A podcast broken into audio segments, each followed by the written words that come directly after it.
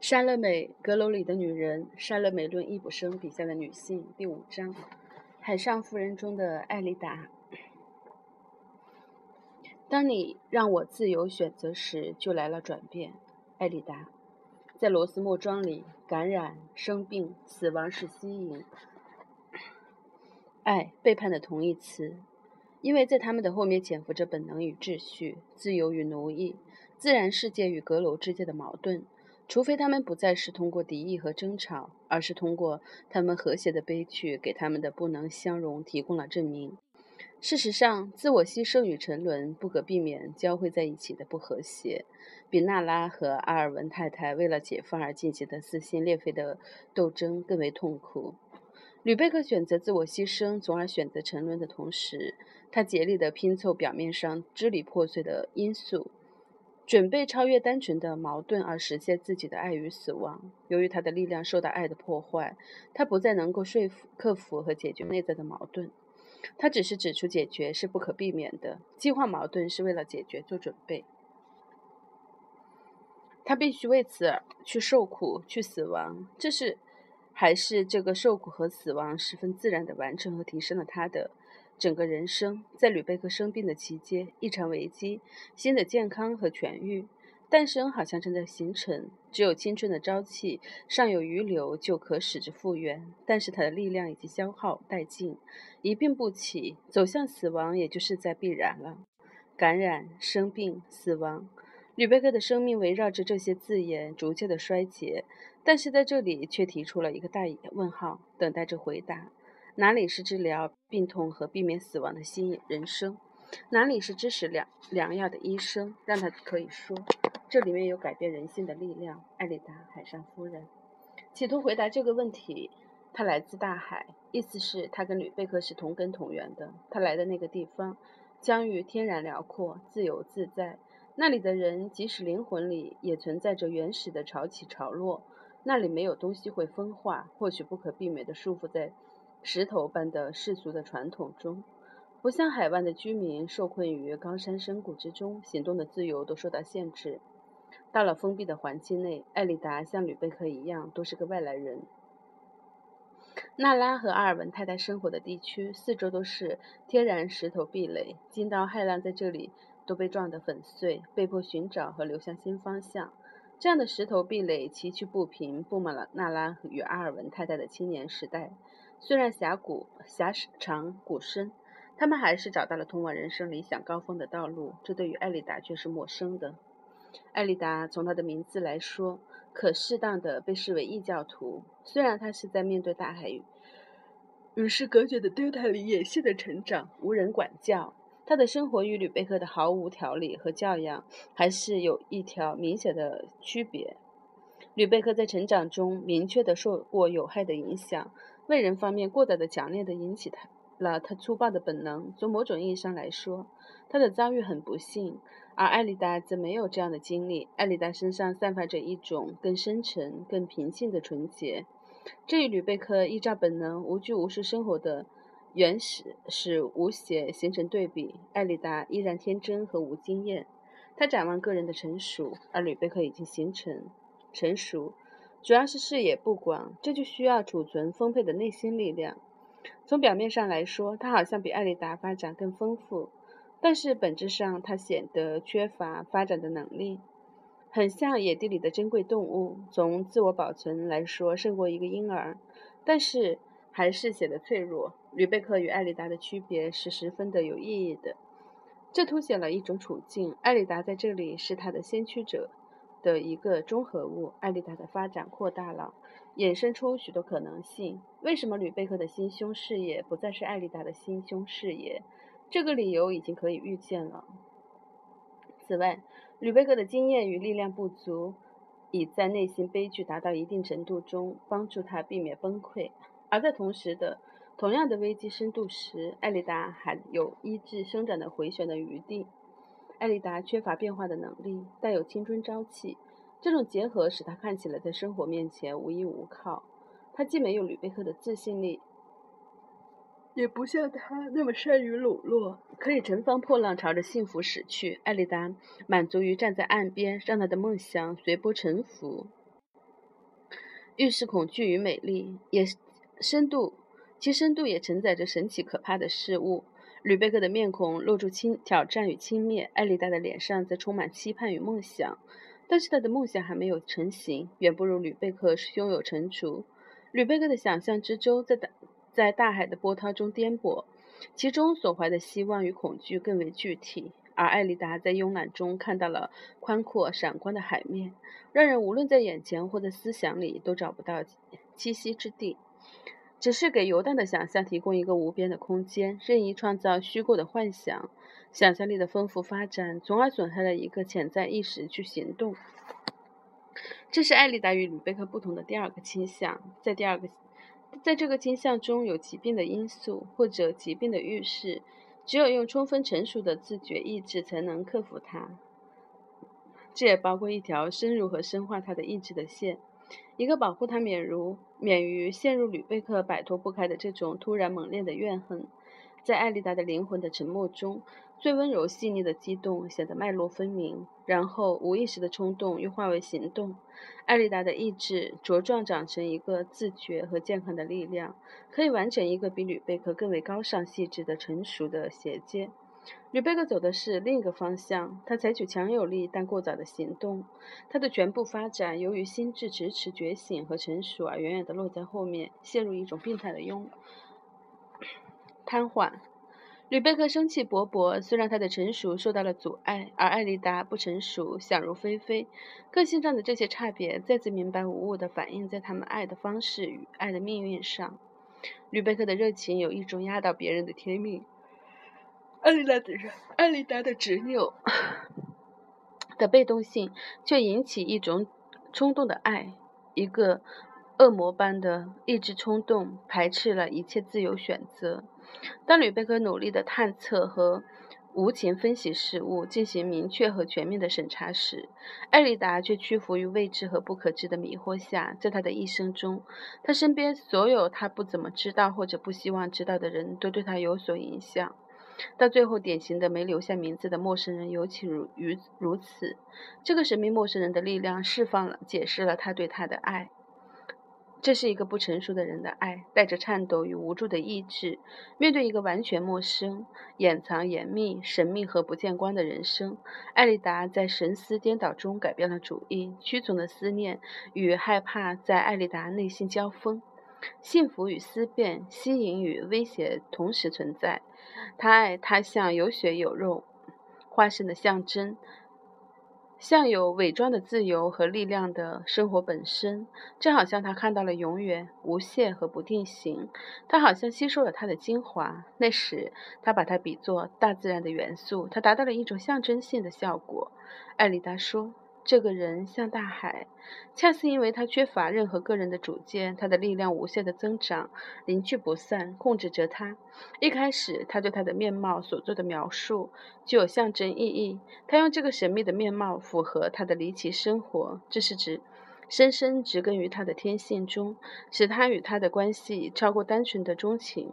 这里我们看到的不是什么热情，而是与自觉意志发展有关的伦理问题。艾丽达只是模糊地明白这个半自觉奔向生活的激情，他的想象力支配他，通过这个陌生人的魔力，把这些激情拟人化了。对比变得特别的明显，尤其当我们比较陌生人所代表的变异与幻觉的象征和吕贝克对。罗斯莫完全植根于感官现实中的热情，这时我们才会明白，为什么吕贝克的爱必然分解和死亡，因为它反映了他的强烈性格和人生的分解与死亡。相反的，艾丽达由于自身的发展和经验，能够摇撼陌生人的逼人力量。在这里，我们看出了梦想与人生、象征与真人的区别。易卜生带着感情上的真真假假，把陌生人现实存在与艾丽达对他的象征或幻想结合在一起。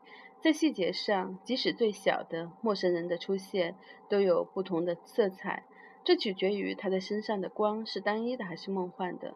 他像碧水清波，要看到的是日光还是月光？毫无疑问，他显然是个经验丰富、勇往直前、无所畏惧的冒险家。善于应付生活，犹如应付海上的波涛。在翻江倒海的海洋面上，他呼吸的最为自由。对艾丽达来说，他就像从波涛中升起，落在寂寞的海滩上。他的过去对他总是遥远陌生，仿佛留在海边深处。没有东西可以告诉他他是什么性格。还有颇为一致的事，他们私下谈话，简短含糊，没有什么可以说明他是什么样一个人，甚至连他的水手行业也没有提及。他们谈话仅止于大海本身与流浪、海的宁静与暴风雨的险恶等等。他们谈到清明夜晚与午夜太阳，照着孤独的海滩，海狮和海豚纹丝不动地打盹。他跟他谈到他们两。人都知道、都爱的东西，他在漂泊中直接获得的现实知识，这对他这个在海滩上的人来说，则象征希望。慢慢的，他的面貌完全隐没在这些景象后，在艾丽达看来，仿佛他与他的同类都属于海洋生物。他的说话方式支持着他对人的奇怪的想法，他的行动方式也是如此。他行动果断坚决，他杀死船长以及冒险跟艾丽达的。在海边订婚都是很明正，然而他沉静、神秘和粗野。只要想一想，水面下鱼儿又快又近的游动，我们简直分不清他们的动作。不论他匆匆做什么，我们总是弄不明白、弄不清目的是什么。他永远高深莫测，无法理解。这些都是他的冒险生涯清楚表现出来的特征倾向。他的神秘出现很投合艾丽达的病态的想象生活，他对他的影响随着他给他带来的变化而增加。他通过海边一场用魔法的订婚，使艾丽达与他终身结合。后来他杀人，他杀了人，从现场逃走，重新沉入曾把他带过来的波涛里。艾丽达松了一口气，她决定写信。要收回他的话，但是他无视他的决定，声称他是他的。他收回他的诺言，企图重获自由，却成了无望的姿态，就像一个孩子向海里扔石头，要留住波涛，不让它侵吞海岸。陌生人也同样固执、贪婪、鲁莽，欲望与热情达到目的后，就像海洋，绝不会同意归还海底的宝藏。无情无义的海洋。风暴也存在于陌生人的忠诚信仰中、信念中。他紧紧抱住最本质的需要，再也不顾其他人的思想感情。陌生人是无情无义的，尽管他曾长期的表现忠诚。他在最后做出的这个出人意外、放弃艾丽达的做法时，既不叫冤，也不威胁。那么再见吧，房格尔太太。从今以后想起你的事情，我只当是在生活里翻过一次船而已。当宝藏沉到海底时，海水也是不起风浪的，它继续平静地流淌。这时，同样的这个陌生人，他失去艾丽达时，看来无动于衷，已受到房格尔的威胁，要让他坐牢，失去自由。他立即拔出手枪，毅然决定要自杀。在任何情况下，他都不像这一次那样的不假思索。但是同时，除了最后一次出现时，没有场合再也这样。再有这么一个神秘、神奇、有效的彻悟，他突然向艾丽达屈服，使我们想到魔鬼遇到神咒时就会收起魔法，赶快逃生。他的话突然这种感觉，突出这种感觉，我明白了，此地有一件东西比我的意志更有力量。这一幕所产产生的印象跟剧本安排在仲夏午夜结束的气氛是十分合拍的，没有月光，没有星光。而是午夜月落时的普通光，奇妙地创造出神话般的成名。每个人物的内心精神世界都紧张到了顶点。一句台词与动作的分离，好像是不经意说出来的符咒，有一种强烈的魔法作用。事实上，各个人物的台词与动作是剧中人物缓慢必要的发展的结果。最后，专门由心理上紧密交叉联系的世界和问题丰富，来丰富其中的象征与惯淡。这可以用于艾丽达，这可这可用于他对陌生人的观念。这解释了他的突然的变化，也解释了他的突然的放弃。因为陌生人对艾丽达来说，只表示他本人对自己在生活中要追求什么的不完整的了解。只有意志最后成熟了，才能打破它的威力，让它陷入虚空。发生这件事的戏剧性，在陌生人的威力中有断定，即使隔了距离，这种威力也会影响他直至决定性的时刻。因为陌生人，因为陌生人这个人物的重要性不比他内心对陌生人的观念差。没有真正的隔开他们，这个男人随时随刻都可运用魔力控制他。他的威力不是漠视艾丽达解除婚约、恢复自由的企图，而是使他依然不能解放自己，摆脱他，怀着成熟的、完全的意志。完全发展的意志与他做斗争，所以艾丽达的发展采用了爱的冲突的形式，这可以称作陌生人的归来或陌生人的报复。罗斯莫庄不是也有个相似的名称吗？复仇或比埃特回魂记。在这两部戏中，不都是魔鬼的超自然力量从水波上升起，带来了分离与死亡吗？事实上，许多可以互换的人物关系组成这两部戏的结构环境是相似的，只有人物是互换了。这是典型的易卜生处理方式。在《海上夫人》里，这不是比埃特的幽魂，一个做出无助之爱和自我牺牲的灵魂。在向祖鲁的力量投降后，怀着复仇的心理在游荡，而是一个原始力量本身紧盯着他的受害者，伸出他魔鬼的手，企图阻止受害者重新获得和利用独立力量。相应的结果也不尽相同。比埃特死了，得意的粗暴的罪恶随着他沉入水底。尽管他软弱，通过他的精神变化与升华，还是超越了罪恶这两个复仇的鬼——比埃特和罪恶，使吕贝克软弱毁灭。陌生人必然会在艾丽达的精神发展中前退却，因为他的粗糙的原始力量只能影响一个不成熟的意志，一个生活中还在寻找目标的激情。解决办法也是不同的。吕贝克令人想起陌生人，而比埃特的心理。特征跟艾丽达很相似，特别是她多愁善感，这里包含着趋向更成熟的潜力的种子。当然，这一个特征在比埃特完全来自传统，只是在象牙世界的边缘才能见到的。但艾丽达努力争取更大范围的自由，为了这个理由，带给他们痛苦与疾病的原因是相反的。毕埃特的有限制的世界遇到吕贝克野性的毅力走向毁灭。由于狭小世界的压迫不得而出时，艾丽达的内心生活变得病恹恹的。当这件事通过与房格尔医生的婚姻发生时，这也触动了一场内心的斗争。又一次招来了陌生人。他曾经想象他能够完全的逃出陌生人的掌握。如果在他沮丧时抓住房格尔的手，作为妻子跟随他走进一个家庭生活。但是相反的事发生了，他越是企图关闭在新生活中，逃避过去，他从前的幻想越是像现实中的事。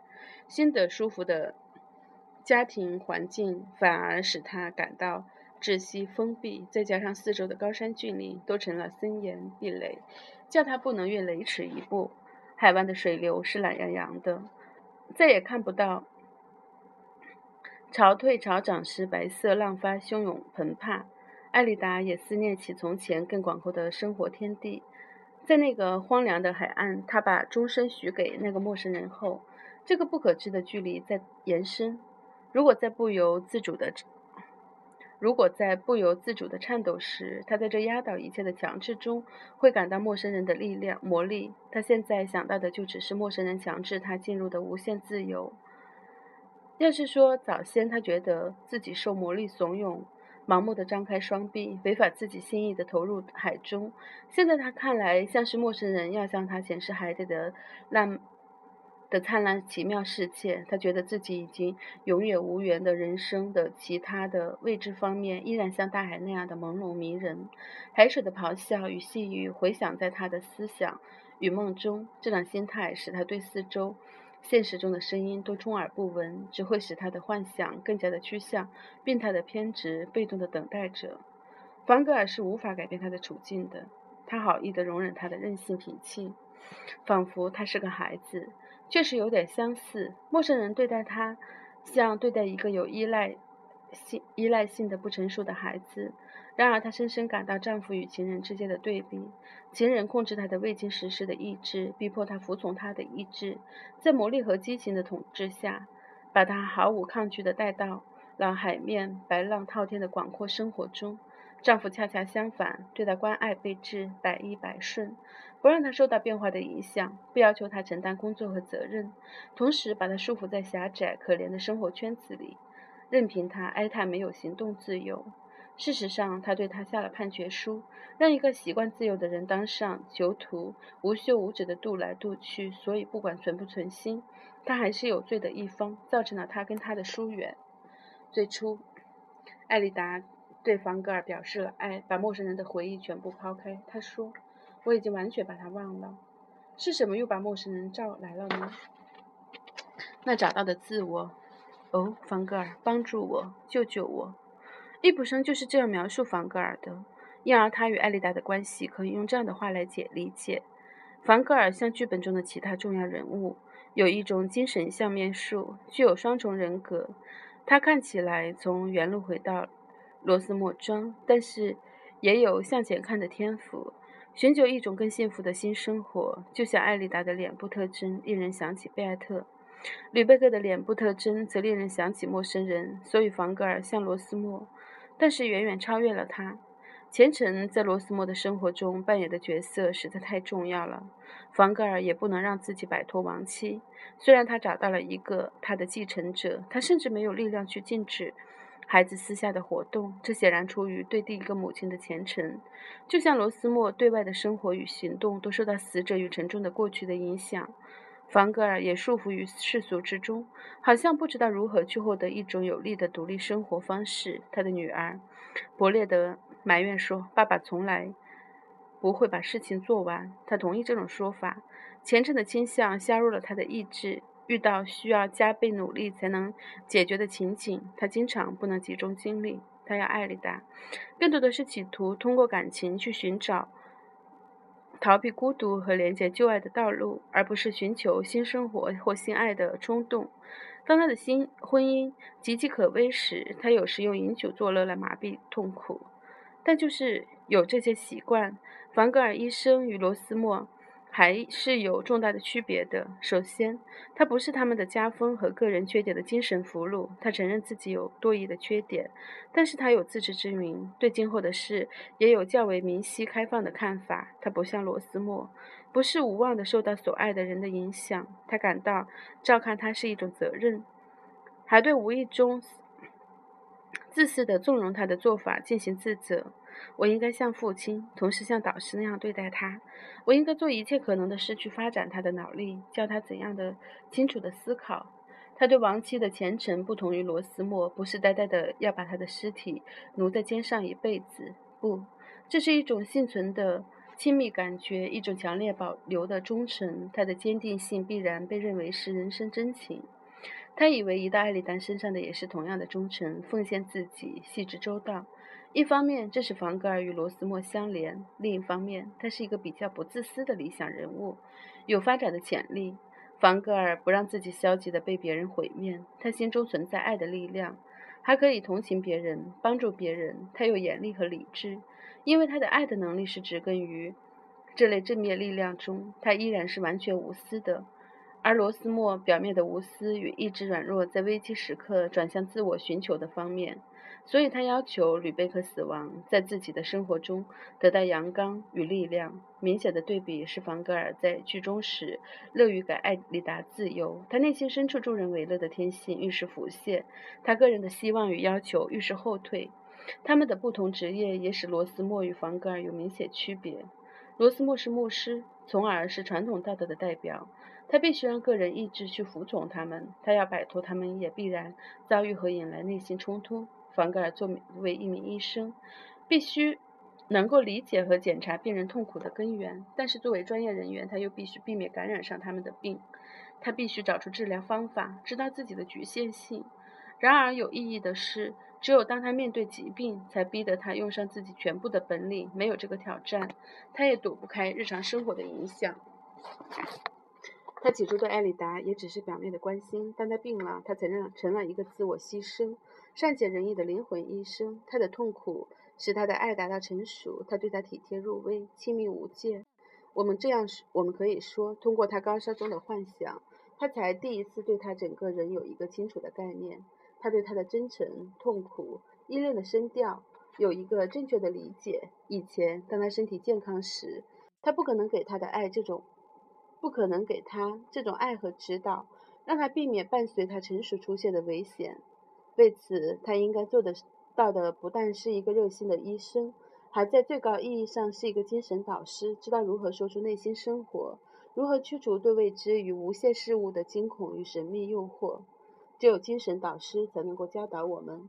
怎样接受生活安排的具体工作和他们最深邃的意义？房格尔自己的发展是不完全的，他依然需要再接再厉。然而，当他意识到在艾丽达对远方的幻想中有一些他所缺欠的、缺乏的东西时，他对艾丽达产生了深深的爱。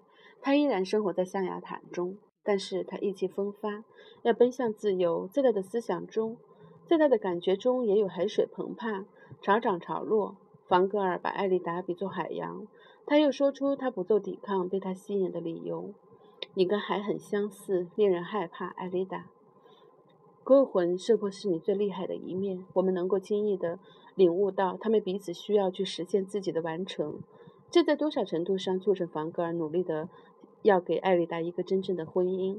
两个人的完全的结合，只要他能够在他心中鼓励起他具有的同样诚实的自我了解，房格尔还是一步接一步的成功了。从外在表现和生活表面上进入内心深处的力量源泉，他又把它转化成外界的解放威力。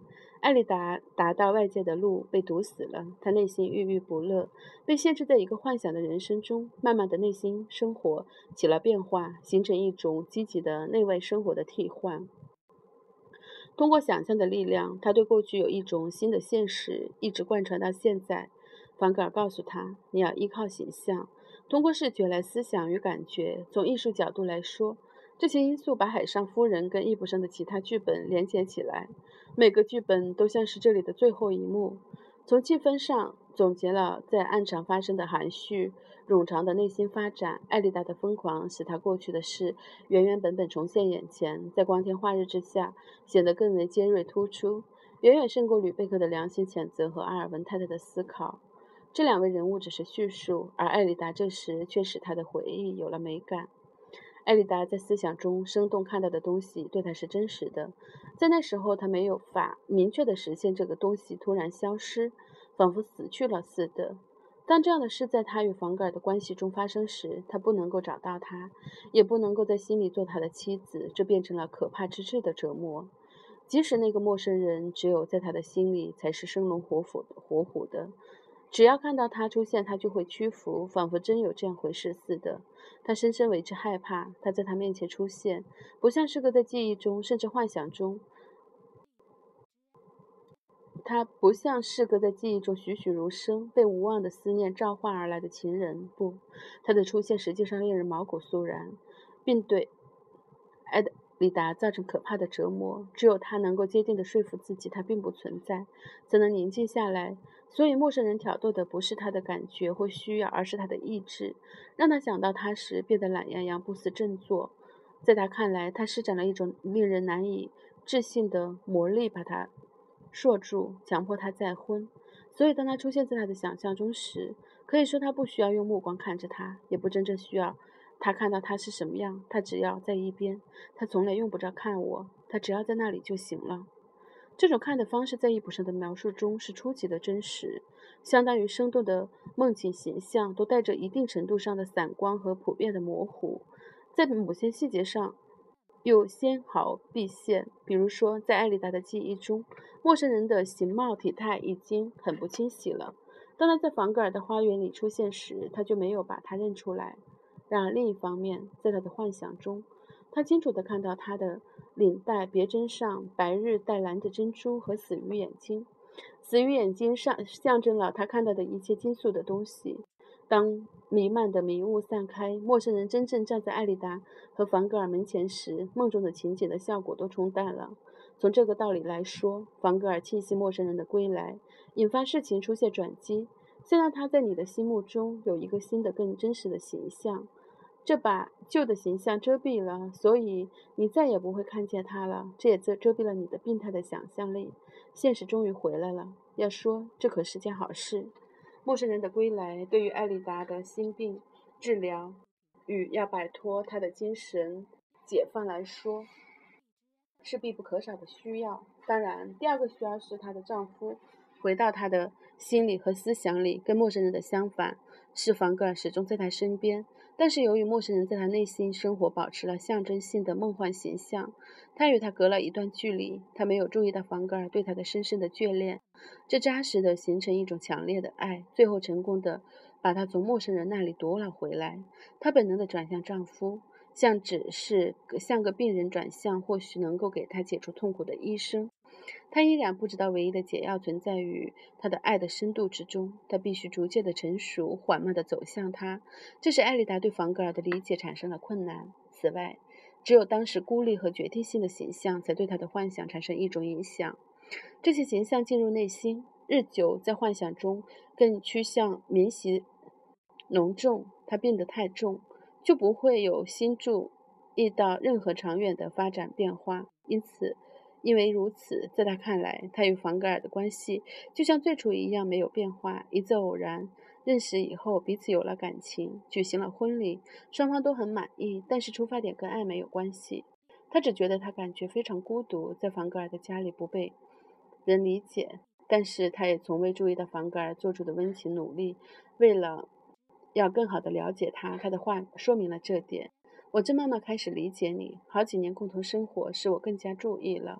后来要求取消当初的交易时，对方准备给他自由。艾丽达由于对周围事物缺乏理解力，并不认为房格尔做出了多大的牺牲。房格尔无私善良，觉得在某些方面欠了他这份牺牲。即使他并不能够完全领情，目前他丧失了机会，没及时把艾丽达骚乱的感情重新引导到自由健康的土壤上。原本他会在那里扎根的，并融入他的世界。现在他的斗争，内心骚乱有增无减。要挣脱他，获得自由，凡格尔不稀罕担当罪责，不希望担当罪责，眼睁睁看着他盲目追求梦中的自由而弄得身心交瘁。他知道他对陌生人的热情无非是向往自由的一个冲动。凡格尔后来对他说：“你盼望海，想念海，你希望跟随他这个陌生人去，这只是表达了内心对自由的苏醒与向往，如此而已。可是，因为他觉得他不理解他，对他内心感情来说只是个陌生人，就把自己的婚姻看作是不由自主的坐牢。理解与爱是区分密切结合两人的纽带，与把他们拴在一起的锁链的关键。一刹那间。”纽带可以变成锁链，锁链也可以变成纽带。他在看到房格尔在爱的催促下放下他的自由，甚至让他跟陌生人离去时，艾丽达觉得这是出乎意料。她平静、颤抖，好不容易对房格尔说：“我也走得这那么近，真的跟你那么近了。”这样，房格尔许诺艾丽达离开，由他自己进行选择。为了不让他发疯，事实上他深信已经失去了他。他的牺牲意味着真正的牺牲，但是他没有意识到，他也正在揭下蒙住他眼睛的假象。从这个时候起，他明白他深沉强烈的爱不再害怕被人置身局外了。他知道自己跟他很接近，他身处的是一个家庭，而不是一座监狱。即使他没有坐牢，解放自己的冲动就显得毫无理由了。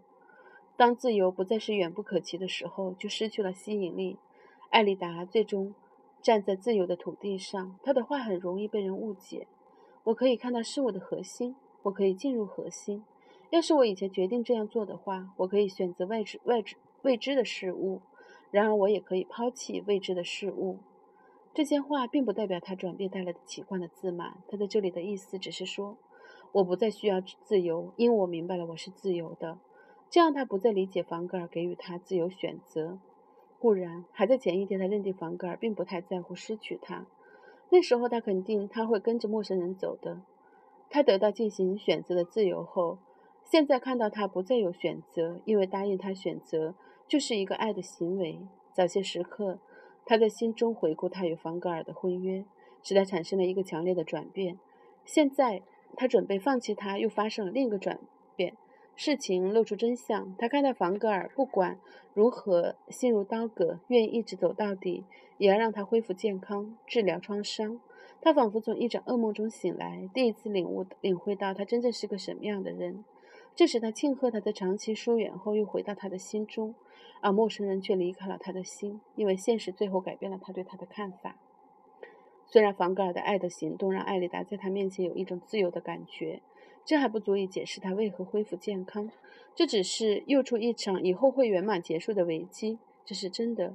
他深陷领悟的怪异感觉是消失了，但怪异的原因却没有消除。说得明白点，艾丽达没有被迫做囚犯，可以说她还是在自愿充当了他的幻想世界的俘虏，处在病态、夸大、无羁无伴的情景下，通过漫无边际和未知事物去寻找自由。他原本就是呆呆的注视着无边无际的远方。房格尔的体谅无意中纵容了这个习惯，还有完全缺乏可使他消除解消愁解闷的工作责任。这时，从根本上说，艾丽达像吕贝克，是由于滥用自由和无人督促的无目的生活状态而痛苦。这必然引起胡思乱想，跟疯狂与精神错乱相差无几。吕贝克的本能也启动了毁灭性的行动，挫伤了自己的意志力量。前一天发生的一桩小事，清楚地说明艾丽达如何逐渐地明白，她最大的痛苦是在毫无结果的冥想遐思中找不到出路的撤退。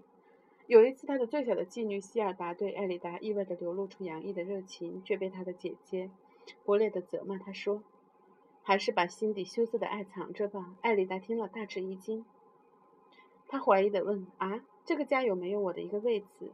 他意识到。有一个回答和可能的解救办法，他的病态的思路突然被一个全新的观念截住了。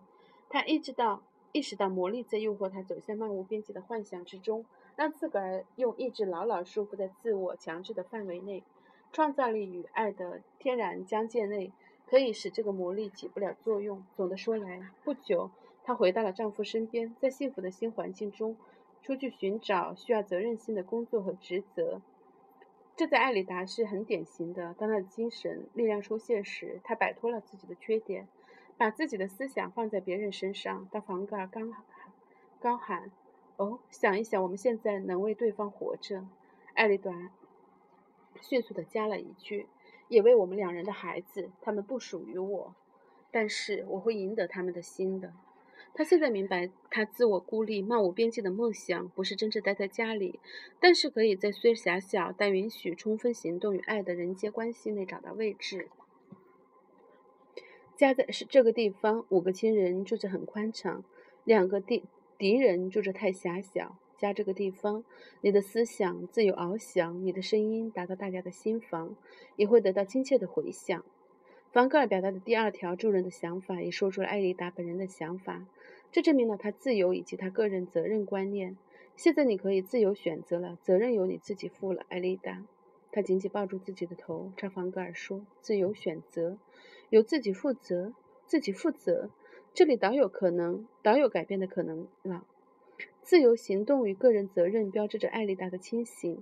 面对现实，这些先决条件允许一个娜拉获得自由，在另一方面，让艾丽达有完全的自律权利。”如果随着艾丽达的思想逻辑得出自由，就看到娜拉的发展有不可避免的缺陷。娜拉不让自己受必要的义务的约束，因为她还没有达到能够自愿接受这些义务的程度。娜拉离开我们时，站在发展的起点，开始前途未卜的登高。她还不知道从另一个不同的有利位置去观察她的小世界是什么样子，什么样的，也不知道可以对她个人生活有一种成熟的观察。所以，为什么一个女人应该离开家庭和放弃责任，而另一个女人必须维持家庭和担当责任？娜拉用一个无言的问题代替结论，而艾丽达则给我们做出了答案。这样，两位女性人物具有相同的面貌，也就不是巧合了。虽然她们的目标看起来像朝着两个反相反的方向。如果娜拉和艾丽达并排站在一起，立刻会看到她们两有相同的不成熟的外貌。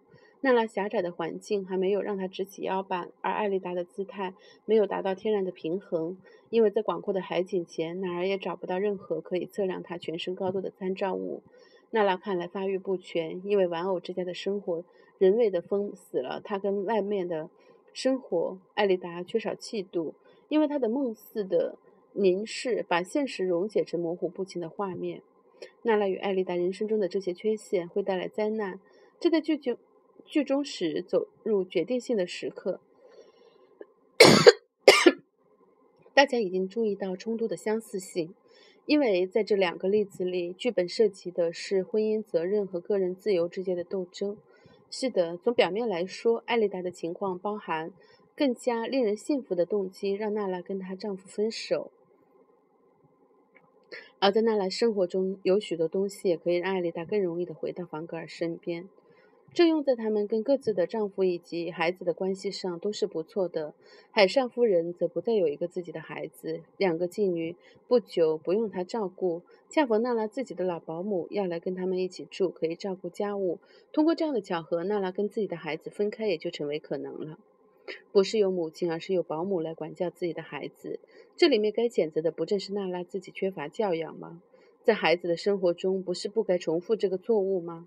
娜娜希望解放自己，不是为了自由，只是为了挖掘她的全部潜能。但是这要使她能够担当责任和工作。她觉得，在她成为掌握自我又完全觉醒的人以前，已做上了妻子，事实上是做上了母亲，是有罪的。但是这个诅咒可不可能解开？她能不能消灭孩子和她唯一的人生，就像他能够消灭他的婚姻一样？这些问。题，娜拉没有回答，因为她回答不了。她离家是去找一个答案的。表面上，我们在娜拉与海海尔茂的关系中也找到了与此一致的东西。看起来，艾丽达责备凡格尔还更有根据。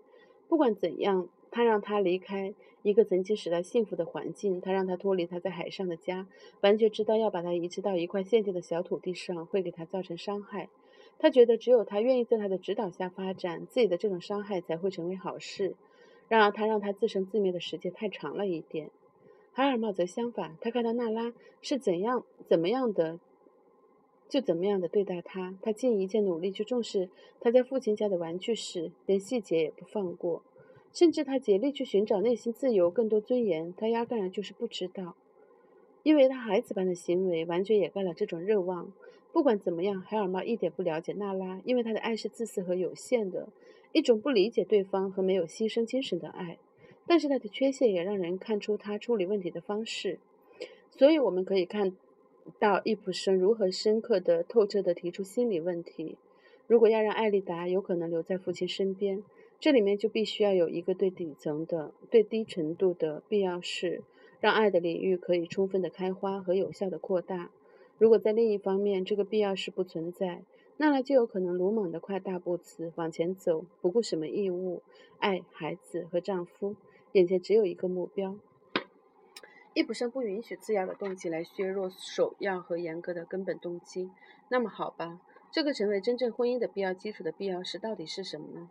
就是真情与自由。在娜娜这件事情上。这就是说，跟海尔猫生活在一起时，有可能从一个玩偶发展成为一个有血有肉的人。对他来说，这是指经历考验和危险时期，有必要表现他的爱和说明他的真情。这两个条件在艾丽达和房格尔的婚姻里都得到得不到满足。他回到他身边，因为他向他证实，他不再是他自己的他家的一个囚犯。他通过牺牲作为礼物而获得自由。这就是带给令人幸福的真情，在优雅无私的表达的一种爱。从这个意义上来说，娜拉的期望在艾丽达的生活里得到了实现。通过房格尔的行动，娜拉关于一切事物中最神奇的事物的梦变成现实。梦一开始就隐藏了梦的结局，开头与结尾的完美结合。对娜拉来说，梦有一种解放的力量，把她推入独立简单的生活，瓦解了她的家与婚姻。梦变成了现实，同时梦变成了连接与束缚的力量。这重新。铸造了艾丽达的家与婚姻，那时就给在脱离与独立的热望下放下一道坚固的屏障。对自我实现的期望说，这来自娜拉的爱的真情。她只希望掌握自己，以致她可以把自己作为礼物献出。她内心开朗健康，爱与欢乐像奔流的奔放的热流，随时准备涌向她的丈夫，转变成一场梦，一个真正的婚姻的奇迹。就像对艾丽达。她的病态的心情焦躁不安，在家庭圈子里坐不住，游荡在模糊抽象的自由中。关于什么是自由的不同的概念，在这里表现得最为尖锐了。娜娜的这句话：“一件事物中最神奇的事物，包含一种天真热忱的希望。”而艾丽达恐惧式的恐惧物的概念里存在对着空旷的海面忧虑的凝视，令人向往又令人讨厌。里面包含混沌与摇摆。娜拉心中带着自己的爱与意志的积极理想，而艾丽达却天任自己痴心妄想。从娜拉的解放代表的不是个人任性，而是理想来说，她必须克服的障碍和摆脱的镣铐，看起来都缺乏威严的。束缚对艾丽达则又差不多是它的反面，阁楼或象牙塔始终保持秩序和界限，对那来意味着一个空虚的玩偶之家和监狱，却给艾丽达提供了学习和庇护的场所，把吕贝克牢牢地卷入的那个世界，可以培训野生动物和加工原料，但是只是从反面，他才学到什么叫自由。艾丽达却经验一种宽厚的爱的奇迹，他打破阁楼的壁。墙壁允许自由与真情的强有力的牵引。他站立在提供保护的世界，一个统一和解的世界。当娜拉正在做她的奇迹梦时，她的思想难以形容。她高高盘旋在这个黑暗微小的地球上。对艾丽达来说，奇迹已经成为现实和自然。夏天像常春藤爬上艾丽达的房屋，遮住她正在变绿的秘密。艾丽达的面孔洋溢娜拉做新娘前的光彩。一个茂密大自然中得以实现的奇迹。希尔达问知识渊博的家庭朋友巴列斯泰：“你不觉得他和爸爸看起来好像刚刚结了婚似的吗？”他回答说：“这是夏天，小夫人，这是一种爱情的夏日时光。爱情把自己圈在一个家庭里，四周环绕着生命的激流。”